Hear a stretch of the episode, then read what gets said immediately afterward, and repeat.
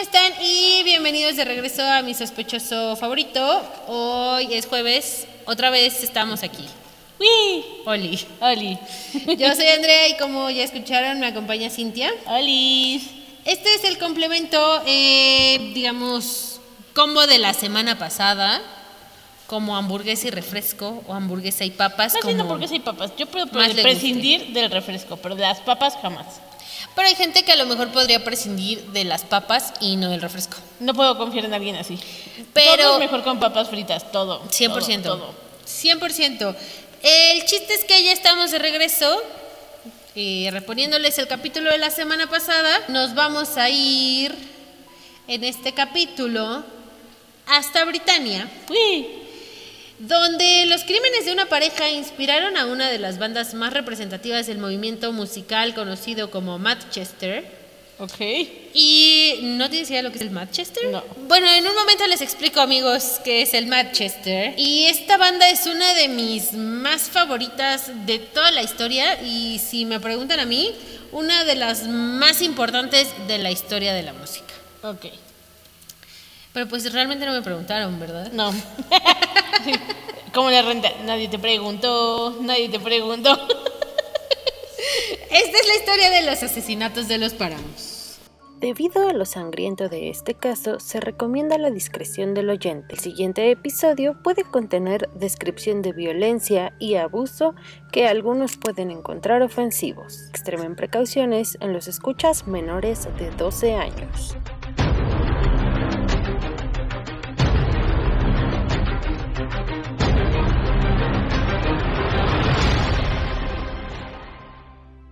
Mayra Hindley nació en el distrito de Crumpsale y fue criada por su abuela Ellen Maybury. Eh, Este distrito está allá en Manchester.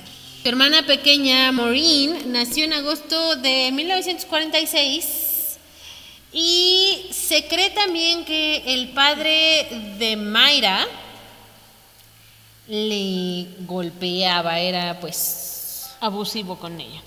Sí, pues de estos ingleses eh, que llegaban con su boinita de trabajar en la obra, bien borracho, pegándole a la mujer y a la hija. Ok. Tal cual, así era el padre de Mayra Hindley. Eh, los padres de Mayra se divorciaron por ahí de 1965, poco después del arresto de su hija. Ok. O sea que un matrimonio solo aguanta un arresto. Nada más. Lastimosamente. Lastimosamente, amigos, no se casen, porque luego si los arrestan, Los dejas. se van a divorciar. Mayra eh, supuestamente tenía un coeficiente intelectual de 107. Yo entiendo cuál se supone que es el coeficiente intelectual normal. O sea, para que. O sea, ¿qué rangos debo de saber decir? Ah, pues era alto o no, era muy bajo. O sea, ¿qué tal yo tengo un coeficiente de uno? O sea, No tienes un coeficiente intelectual de 1. un, ¿yo qué? ¿Tú qué sabes? Mira, el coeficiente promedio entre 90 y 109. Pero usualmente la gran mayoría de la población tenemos entre 90 y 100. O sea, de 100 para arriba ya se considera súper, súper, súper inteligente. Eres súper dotado. Pero entre 100 y los 119 puntos, ya eres así. Genio. Stephen Hawking. Wow, quiero hacer un test para ver cuál es mi coeficiente intelectual. Vamos a sacar menos 100. Estudió en la Ryder Browse Secondary Modern School, donde era considerada una buena alumna, era buena atleta, escritora y era responsable. Era comprometida con la escuela y vamos, era una, pues ahora sí que una persona normal, una niña normal, bastante adaptada. Todo bastante normal hasta que por ahí de los 15 años, Mayra sufrió una de sus primeras tragedias que marcaría su vida para siempre. Su gran amigo, Michael Higgins, de 13 años, murió ahogado Ay, al ir a nadar una tarde. Al parecer, pues creo Michael... que era- no, no era muy buen nadador. Es que justamente Michael no sabía nadar Oh, y le pidió a Mayra que fuera con él porque Mayra era muy buena nadadora. Entonces, Mayra en esa ocasión no quiso ir y él Decidió falleció en el accidente. Sí, porque iba como, como en un grupo de amigos. ah. Y entonces pues él falleció, se ahogó y Mayra cree que si le hubiera acompañado, Tal vez no le hubiera pasado. lo pudiera haber salvado. Después de esto, Mayra se convirtió al catolicismo, que era la religión de su amigo Higgins, y como que se deprimió muchísimo y dejaron de importarle sus estudios, bajó sus calificaciones y durante meses Mayra lloraba constantemente y encendía veladoras en nombre de su amigo por todas las iglesias de Manchester. Ah, pobrecita.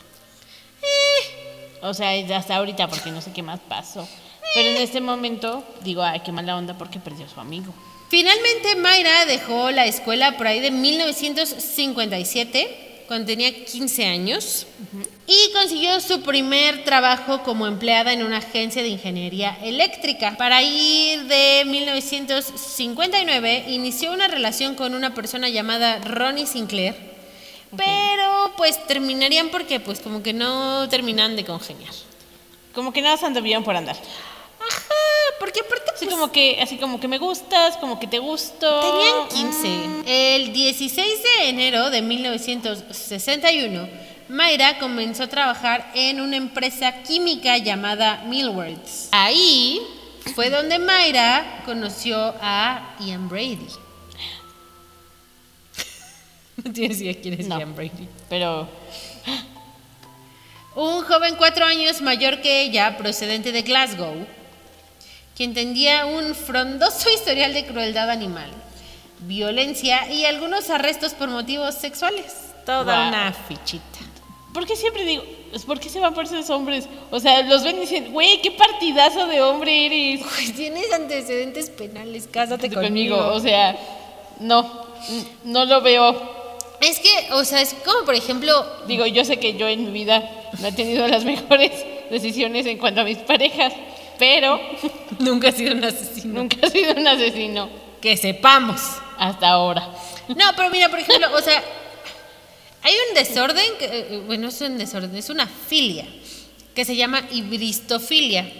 Eso está más conocido, eh, col- más coloquialmente se conoce como el síndrome de Bonnie y Clyde, Ah, ok, ok, sí. que quiere decir que la gente se siente atraída por, digamos, los chicos malos. Pero también sabes que yo creo que es la parte de tú como mujer. Yo lo voy, a sa- cambiar. sí, lo voy a cambiar. Pobre hombre, este, necesita algo bueno en su vida. Y eso soy Soy yo, sí. Y lo voy a cambiar porque por mí y este amor lo va a hacer. Cosa que no.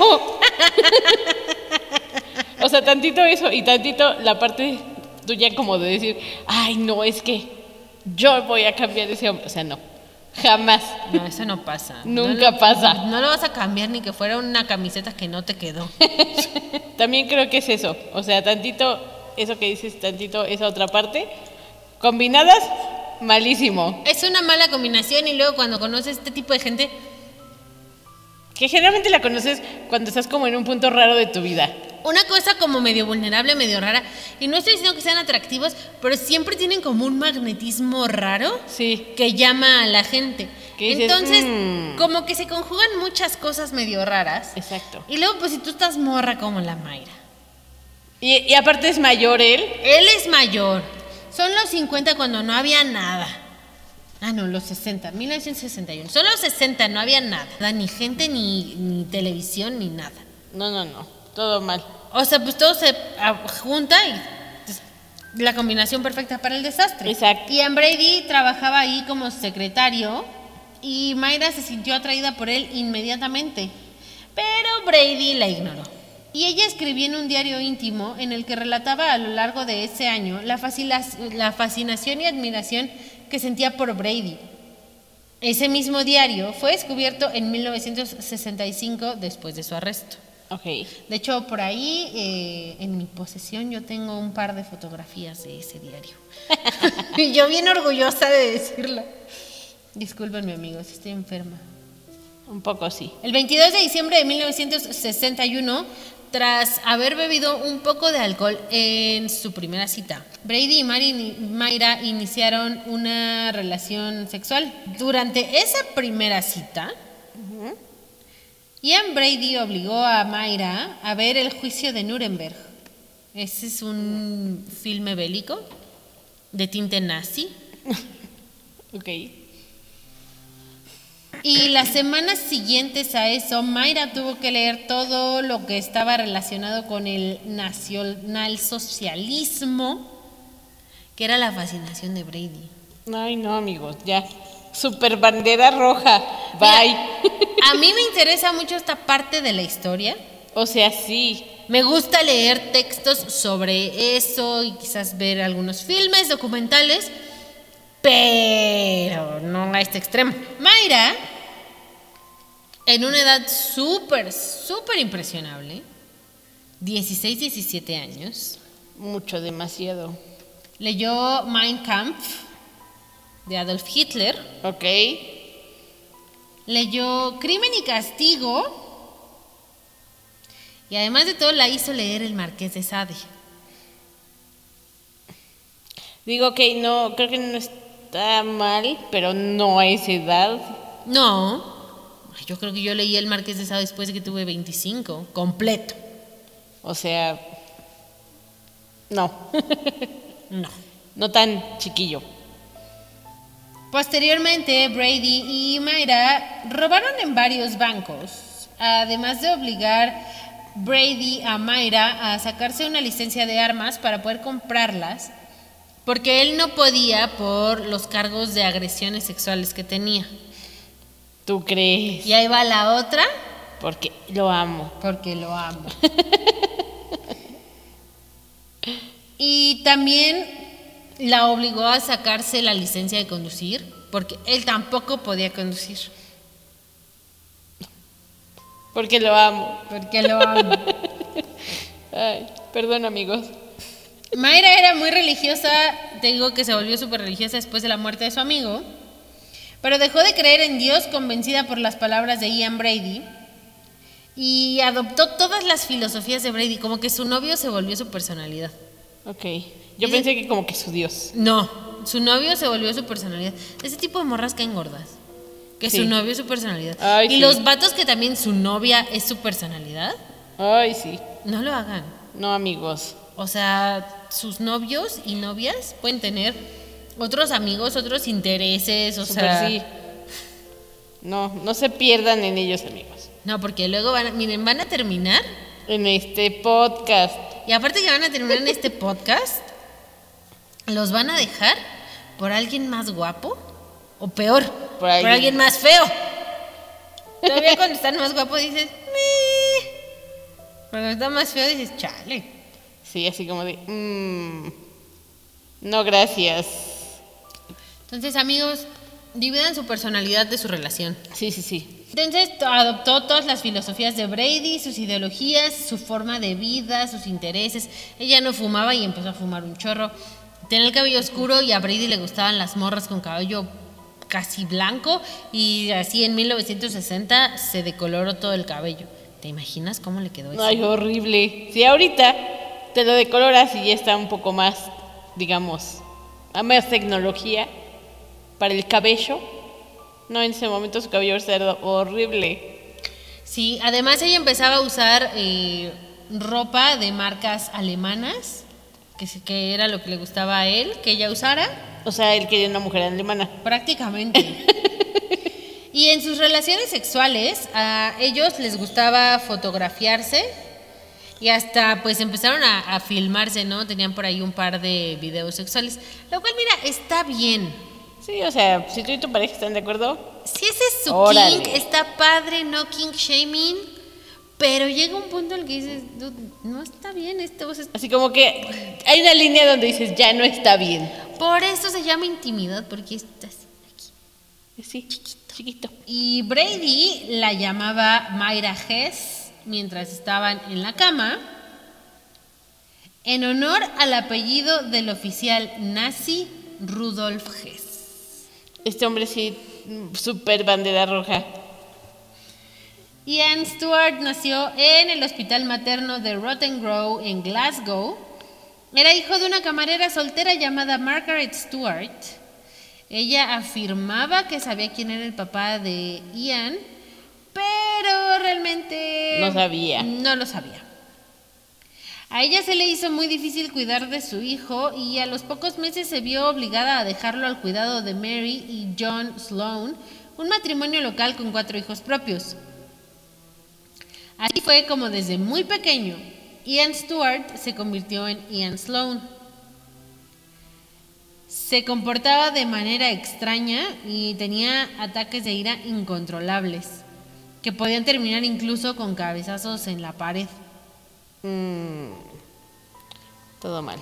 Obviamente en los, en, en los 50, en los 60, cuando ellos estaban pues existiendo fuera de la prisión, no había pues psicología infantil, no había, o sea, pues como de, oiga, pues si ve estos señales de alarma en su chamaco, llévelo al doctor.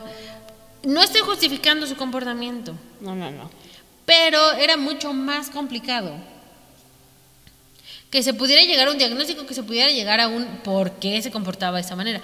Ahora también tampoco conocemos qué tipo de persona era su padre y su familia. Y a lo mejor por ahí venía una vena rara de enfermedades Exacto. mentales. Y luego, como quiera, eh, el abandono de tu mamá, cuando los bebés son muy chiquititos, saben perfecto quién es su mamá por el latido de su corazón. Y es por eso que este- existe la técnica del canguro, por eso cuando los bebés son tan chiquitos, las mamás los debemos de cargar mucho. Porque así se genera un vínculo y hasta los latidos del corazón se sincronizan los tuyos con los del bebé. Wow.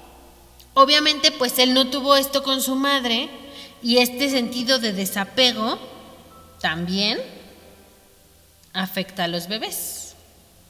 No tengan bebés, amigos. O sea, sí tengan bebés, pero no tengan Tengan bebés perritos. Su madre le visitaba siempre que podía y llevaba consigo un regalo para su hijo, aunque él desconocía la verdadera identidad de la mujer. Digamos que la mamá llegaba como de, ay, sí, mira, este, soy amiga de la familia y te traje un regalo. Ok. Los vecinos de los Sloan no aceptaban mucho al niño por su condición especial. Ay, pobrecito. Además de ser famoso en el barrio por no jugar bien al fútbol, y eso en Inglaterra Sí. es prácticamente Sí, crimen de Estado. súper. Entonces esto lo fue relegando un poco más y seguía siendo un inadaptado social. Pobre morrillo. En su colegio le recordaban, entre otras cosas, como un chico guapo y un estudiante brillante. Incluso aprobó un examen de ingreso a una de las academias más importantes de allá de Glasgow, la Academia Showlands.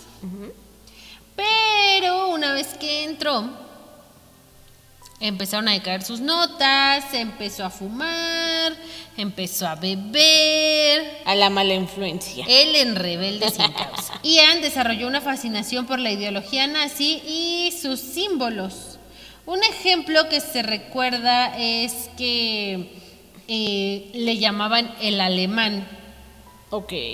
Porque cuando jugaban a, a la guerra, ya sabes, los niños siempre jugando a la guerra y a los soldados y estas cosas, él siempre, siempre, siempre quería ser el general alemán. Algunas personas indican que por aquel entonces ya mostraba sus tendencias sádicas porque cuando jugaban a la guerra y capturaban, pues ahora sí que digamos, a los prisioneros de guerra en el juego, él siempre gustaba de torturar a las niñas que eran más pequeñas que él. Y torturaba brutalmente a gatos y perros callejeros. Ay, no, ya. La triada de McDonald's. Sí, sí. Él lo negó rotundamente más tarde, lo de los perros y los gatos. Pues sí, pero sabemos lo que hiciste. Sabemos lo que era así.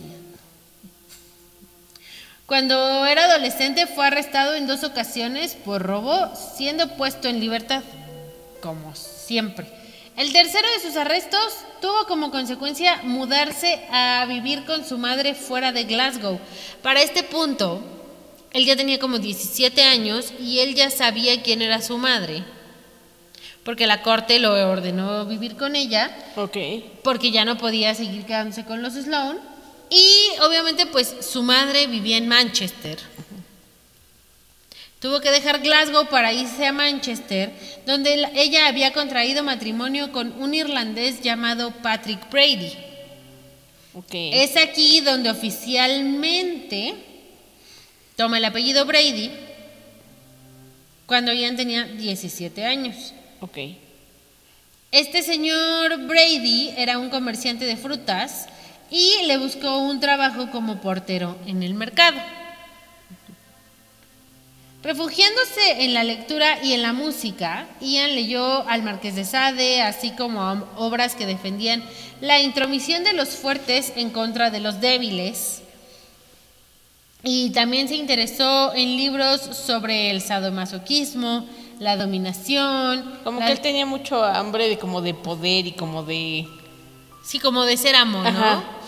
Y ya lo hemos hablado aquí, es, está bien. O sea, si a ti eso es lo que te gusta y lo que te prende, y lo tuyo a lo mejor es ser sumiso, y te encuentras a alguien que dice, ok, pues yo voy a hacer, le voy a jugar al amo, está bien, está perfecto. Todo mientras sea consensuado Exacto. con dos adultos que sepan lo que están haciendo, Y que no lastimen a nadie. no lastimen a nadie, hagan lo que quieran. Ian Brady comenzó a trabajar en aquel entonces en una carnicería y algunos dicen que mientras costa- cortaba la carne y huesos de los animales, adquirió más interés sobre la mutilación. Era alcohólico y él volvió a ser arrestado varias veces más, siendo condenado a dos años en prisión de, en la prisión de Strange Ways. Ok. Lo arrestaron por intoxicación pública, por beber en la vía pública. O sea, este hombre iba de mal en peor. Sí. Cuando conoció a Mayra, eh, digamos que él de pronto empezó a ver en ella que podía él hacerla como él quería. O sea, manipularla para hacerla como él quería. Ok. Como que se dio cuenta que dijo, tengo poder sobre ella, no la voy a soltar. Ujú. Y entonces ella, pues sumisa y demás, queriendo agradarle, pues empezó a hacer lo que él quería. Se mudaron juntos estando muy jóvenes, ella apenas tenía como 18 y se mudaron juntos, el cabello te digo completamente blanco, o sea, ya estaban ellos en una cosa rara y él la tenía como muy aislada, muy controlada en el sentido de lo que comía, lo que hacía, lo que decía, incluso hasta los cigarrillos que fumaba. Wow. Sí, era un control freak muy... Muy, muy Muy cañón. cañón. Y entonces, pues así como que empezaron a, digamos que a fantasear. Ok. Ajá. Como que su mundo ya se estaba volviendo, digamos, realidad. Ajá. Ante ellos. Empezaron a fantasear un poco como... Y él le dijo a, a Mayra como de, oye, ¿y si matásemos a alguien? Digo, Y ella, está padrísimo, jalo. porque creía en cada palabra que él decía. Ajá, aparte pues ellos eran digamos como la pareja cool del vecindario, porque pues eran dos muchachos jóvenes que no estaban casados oficialmente, no tenían hijos pero ya vivían solos y juntos. Y entonces digamos que eh, los morritos pues ya más grandecillos del vecindario como entre 13 y 15 decían, oye, es que esto está padrísimo porque pues ellos ya están solos y juntos y son independientes. Y entonces empezaban a ir los morritos a sus casas. Y pasaban tiempo con ellos y ponían música y les daban de beber y la chingada. Y eran cool. Eran súper cool. Los asesinatos empezaron a ocurrir. Oh. Todo muy, muy, muy, muy, muy, muy mal. Digo, íbamos mal. Pero ahora ya vamos Ahora, peor. Crash. Muy mal. Entre julio de 1963 y octubre de 1965, en Manchester y sus alrededores, las víctimas fueron cinco niños.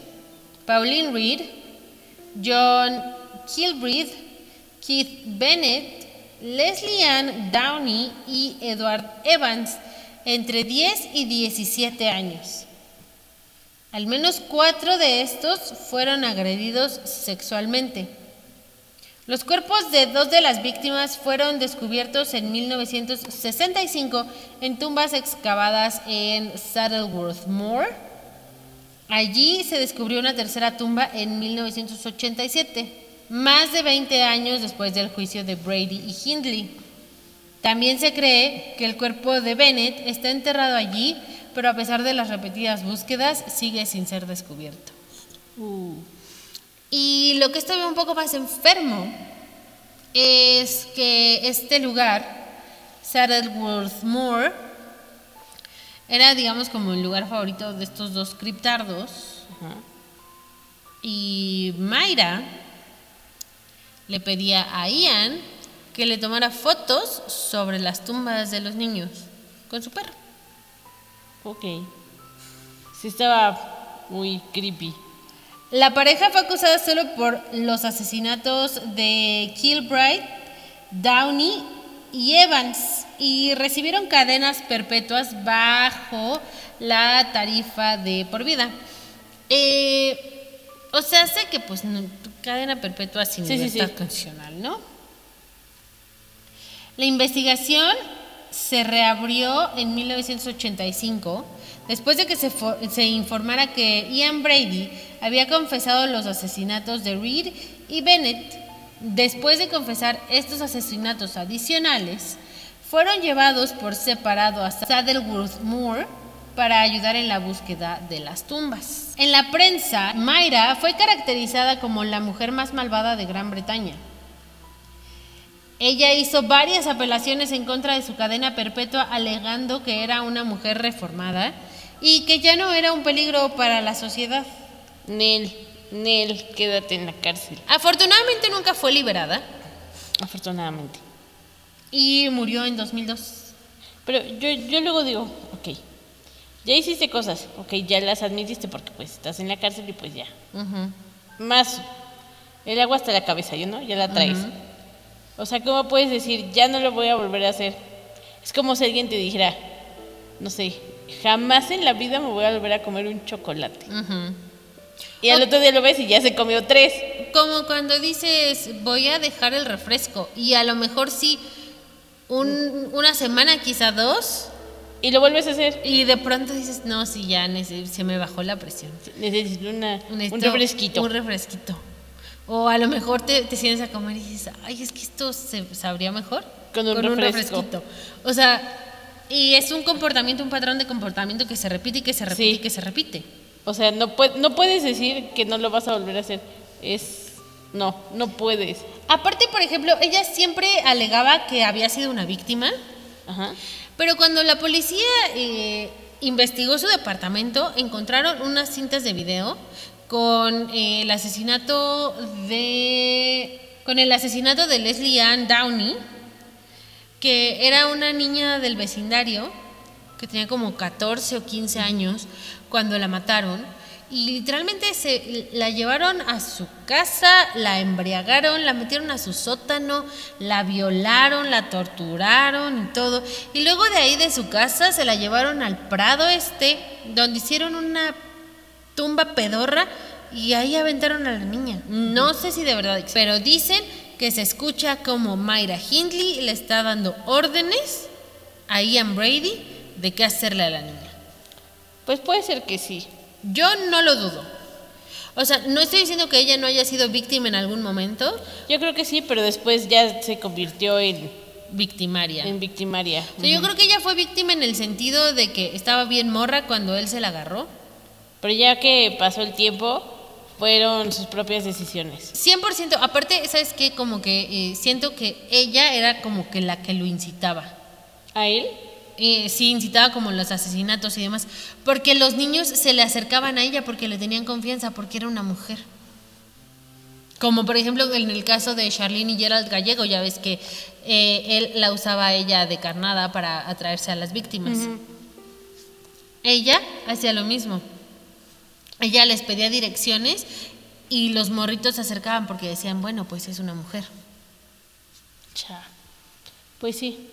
Sí, a lo mejor también. Pero gente bien enfermita. Afortunadamente esta enferma murió en 2002 en el hospital de West Suffolk a los 60 años, después de cumplir 36 años de prisión, que lo mejor todo es que murió sola como perro. Oye, los perros luego no mueren solos, pobres. Ay, los perritos de la calle sí mueren solos. Ay, pobres. No es cierto, luego están con sus compañeros perros. Y luego imagínate qué tristeza de los otros perros. Pobrecitos otros perritos. Bueno, el chiste es que esta señora murió sola y luego Ian Brady, ya en la prisión, fue diagnosticado como un psicópata y fue confinado en el Ashworth Hospital de alta seguridad. Dejó en claro que él no deseaba nunca ser liberado y pidió repetidamente que le permitieran morir. Él murió en el 2017, hace no mucho, No, poquito. cinco años, en Ashworth a los 79 años. Wow. Los asesinatos fueron el resultado de lo que Malcolm McClouch, eh, profesor de psiquiatría forense de la Universidad de Cardiff, describió como una concatenación de circunstancias. Era lo que te decía hace rato. No justifico nada de lo que hizo Mayra, pero cuando eres tan joven, tan vulnerable, y te encuentras a un vato que pues, a lo mejor es quizá uno o dos años más grande que tú, se ve pues interesantón. Tú la neta no tienes idea de la vida ni del mundo porque tienes como 12. O sea, como que Te dejas influenciar. muchas Inconscientemente. El juez de primera instancia describió a, Ian Brady y a Mayra Hindley en sus comentarios finales como dos asesinos sádicos de la máxima depravación. Sus crímenes fueron objeto de una amplia cobertura mediática mundial y algunas personas con familiares fallecidos continuaron la búsqueda de sus restos físicos luego de la muerte de sus asesinos. El único cuerpo que no ha sido encontrado ha sido el del niño Bennett. Todos los demás ya, ya se encontraron. Yo asumo que sí lo entraron en algún lugar ahí en el Prado, pero ni siquiera ellos recuerdan en dónde. ¿Dónde? El 7 de octubre de 1965, la policía arrestó a la pareja. Al principio, ambos mantuvieron su inocencia, pero siguiendo los consejos de la policía, el investigador principal encontró una maleta en una estación de tren que contenía fotografías y grabaciones de audio que documentaban la tortura de Lisa Ann Downey, el, lo que te decía. Una búsqueda en la casa de Mayra Hindley también reveló un cuaderno con John Kilbride garabateado en las páginas. La policía también encontró fotos de la pareja en Saddleworth Moor, lo que condujo a una búsqueda en el área. La policía descubrió los cuerpos de Lisa Downey y Kilbride y posteriormente acusó a Mayra Hindley a Ian Brady de los cargos de asesinato. En este punto, ella como tal no había sido eh, no había sido arrestada, sino hasta que encontraron toda esta información y vieron que ella también había ligada. participado, porque solo lo habían arrestado a él y sobre todo por sus antecedentes. Como que dijeron, tú fuiste. Tú fuiste porque eres un maldito asqueroso criptardo. Y entonces, el juicio duró dos semanas, pero el jurado solo necesitó dos horas para declarar los culpables.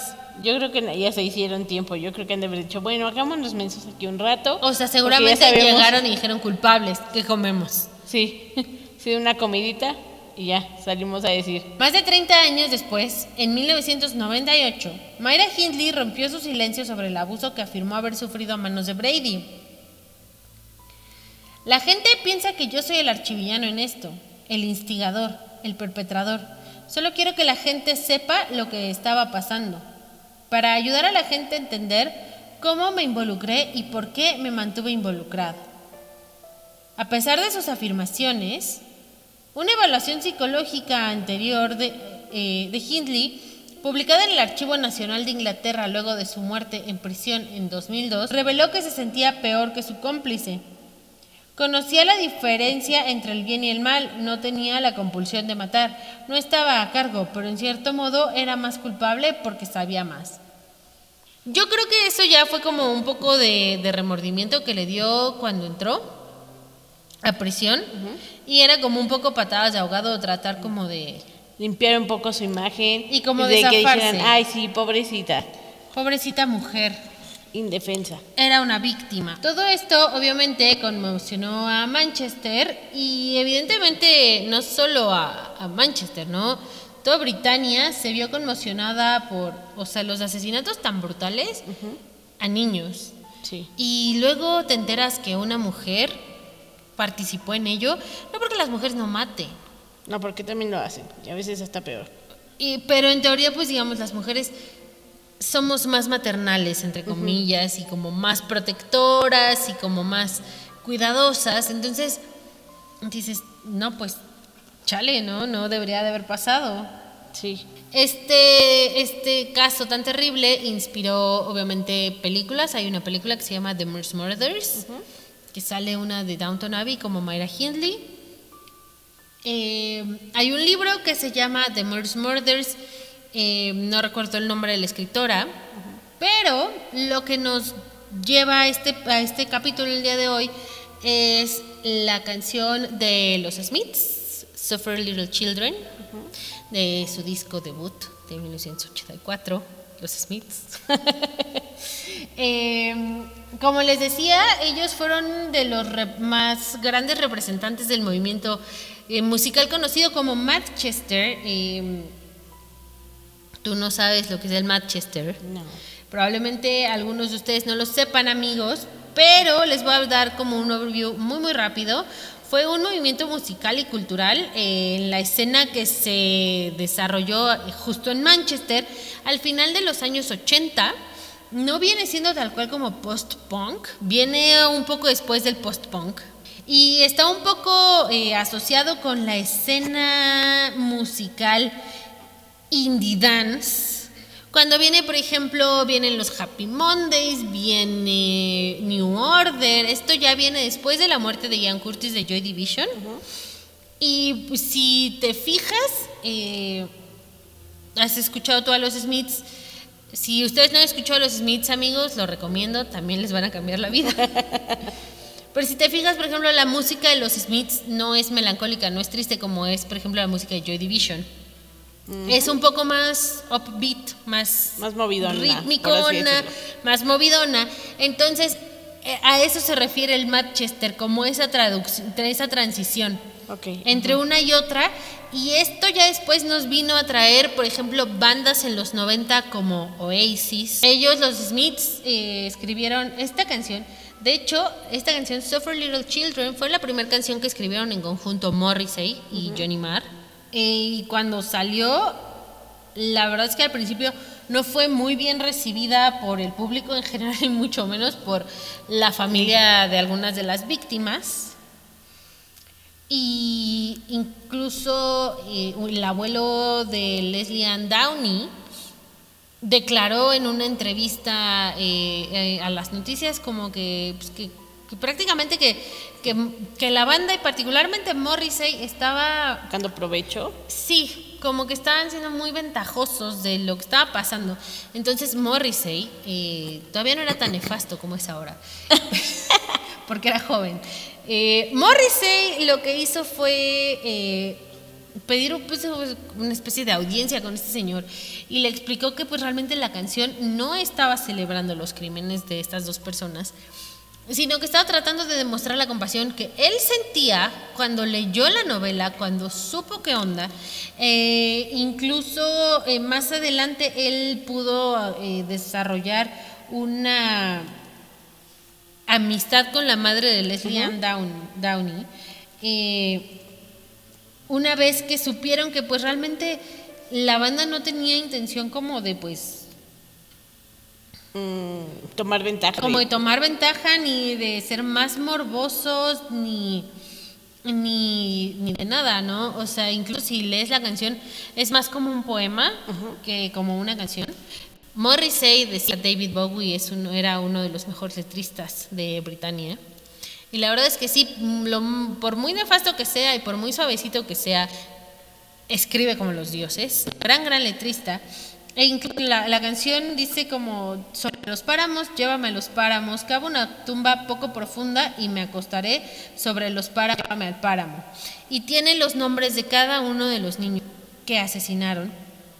Por ejemplo, el de Leslie Ann Downey dice, Leslie Ann, tus bonitas cuentas blancas, oh John, nunca serás su nombre y nunca volverás a ver tu hogar. Oh Manchester, tienes tanto por qué responder. O sea, no es una canción morbosa, no es una canción... Mala, por así decirlo. Sí, o sea, digamos hasta cierto punto podría considerarse un poco de protesta, ¿no? Como... ¿Cómo es posible que haya pasado esto debajo de las narices de la policía? La policía. La policía siendo la policía. Y esta canción como tal, nunca, no sé si ha habido una versión en vivo, yo nunca he escuchado una versión en vivo de esta canción, solamente la versión que hay en el disco que salió en el 84, lo cual también indica como, sí, tal cual, nunca quisieron Tomar como ventaja de la situación. tomar ventaja de la situación. Y un poco lo que es el pináculo de esta canción también es que fue la primera canción que escribieron en conjunto Johnny Marr y Morrissey. Johnny Marr es el, el- el, pues, el fundador de los Smiths junto con Morrissey, guitarrista, un poquito nefasto también. Sí, mira, si, yo, si el Johnny Marr le hubiera dicho a Morrissey que sí tendríamos ahorita harto Smiths, no, no, tenía que ser bien heterosexual. Muy mal Johnny Marr, muy mal. Pero más allá de eso, amigos, eh, escuchen a los Smiths sin rencor como yo. Pues sí. Escuchen esta canción en particular y van a, van a de verdad entender que no hubo, pues ahora sí que fall play, ¿no? O sea, no hubo ahí malicia. E incluso la voz de Morris se un poco, pues, más melancólica de lo normal. Precisamente por eso, él, cuando pasaron todos estas, estos asesinatos, estas cosas, él no era tan grande. Él tenía 18 o 19 años. Pudo haber sido Uno de esos una niños, víctima sí. fácilmente. Entonces, de alguna manera, pues eso como que sí le pegó diferente porque pues era, pues, vamos, de su Sí, ciudad. sí, sí, sí. Y pues Manchester tampoco es tan grande. No, no está. Y en los 60 pues era menos grande. Wow. Afortunadamente, eh, tarde, pero, pero se logró. eh, Mayra Hin- eh, y Ann Brady estuvieron encarcelados. Afortunadamente ambos murieron en prisión, y solos, Solos. solos. Ojalá que hayan sufrido mucho. Eh, Ian Brady se murió de cáncer en el páncreas. Yo espero que haya sufrido un chorro como la pobre Leslie Ann, porque dicen que le pusieron una friega, Ay, no. que la torturaron terriblemente. En este caso en particular traté de no ser tan gráfica porque se trataba de niños. Sí. Pero en general, eh, afortunadamente se, se fueron a la cárcel y ahí se quedaron. Qué bueno. Qué bueno. Y también qué bueno que no cayeron en el, en el teatrito de Soy la víctima. Ay, sí, no. De Qué la Mayra. dice, ya lo hiciste. Acéptalo y pues ya. Quédate en la cárcel por siempre. Y muere ahí. Y muere. Sí. Todavía que haces tus cosas, quieres que tengamos compasión por ti, pues no. no va a pasar. Así es, y la compasión que se muestra en la canción, amigos, como les comento, es eh, hacia los niños, hacia las familias, no hacia los asesinos. Eh, mencionan a, Mayra Hindley, no se las voy a mencionar porque ya hablamos mucho de ella y poco de las víctimas, pero eh, yo no creo que ella haya sido tal cual la, la que lo orquestaba, pero sí un poco instigaba a Brady, ¿no? Como en lugar de decirle como, oye, para. Era como, sí, sigue, sigue, sigue. Sigue, sigue, sigue. Tú puedes, tú puedes. Tú puedes, vamos, vamos. Entonces, esta es toda la información que tengo para ti en esta situación tan Desagradable. desagradable, con estos personajes tan desagradables y esa bonita canción de los Smiths. que les recomiendo bastante, amigos. No solo esa canción, a los Smiths en general. Escúchenlos, amigos. Les van a A mí no muy me gustan, pero ustedes escúchenlos. Me encantan los Smiths. Soy muy fan, por si no lo notaron. Muchas gracias por escuchar esta emisión de Mi Sospechoso Favorito. Esta es la última de este jueves. Nos vemos aquí la próxima semana con otro episodio especial sobre música asesina. Tun, tun, tun, tun. Recuerden que fotografías habrá en nuestro Instagram y en nuestro Facebook. Nos encuentran como mi sospechoso favorito. Y no olviden darle seguir y o suscribir en donde quiera que nos escuchen. Hasta la próxima. Bye.